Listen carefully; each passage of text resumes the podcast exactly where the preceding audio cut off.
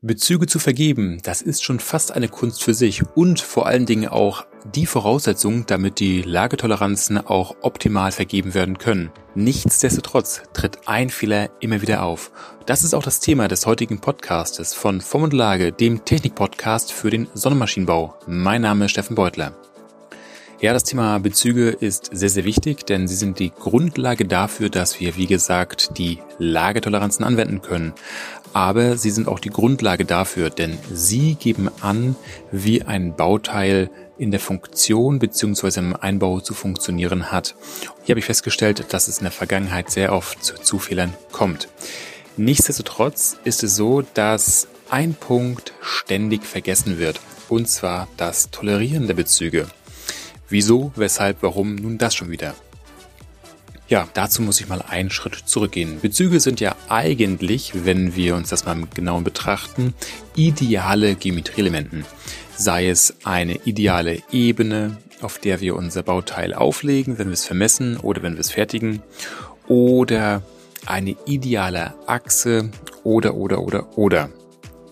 Wie wir allerdings aus der Praxis wissen, ist es schier unmöglich, eine ideale Ebene, ideale Achse oder sonstige ideale Geometrieelemente zu fertigen. Es gibt immer irgendwelche Abweichungen, die wir in der Realität erfahren müssen, aufgrund von Mensch, Material, Methode, Milieu, Maschine und, und, und, und, und. Dementsprechend ist es wichtig, dass wir unsere Bezüge auch noch mit tolerieren. Sprich, dass wir angeben, dass unsere Auflage nicht nur beispielsweise unser Bezug A sein soll, sondern dass hier auch eine maximale Unebenheit zulässig ist.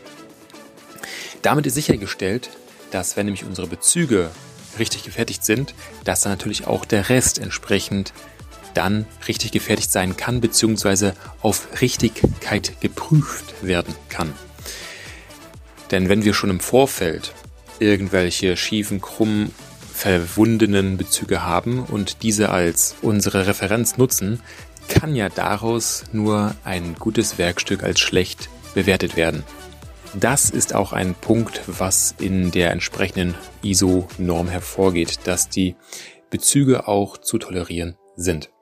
Dieser Punkt kommt leider in der Praxis viel zu kurz und ist auch ein kleiner Aufruf an dich, dass du in Zukunft daran denkst, um so korrektere technische Zeichnungen zu erhalten. Denn nur wenn deine Bezüge auch richtig gefertigt wurden, können die darauf bezogenen Lagetoleranzen auch entsprechend funktionsfähig sein. Das war's mit der heutigen Episode und mach was draus.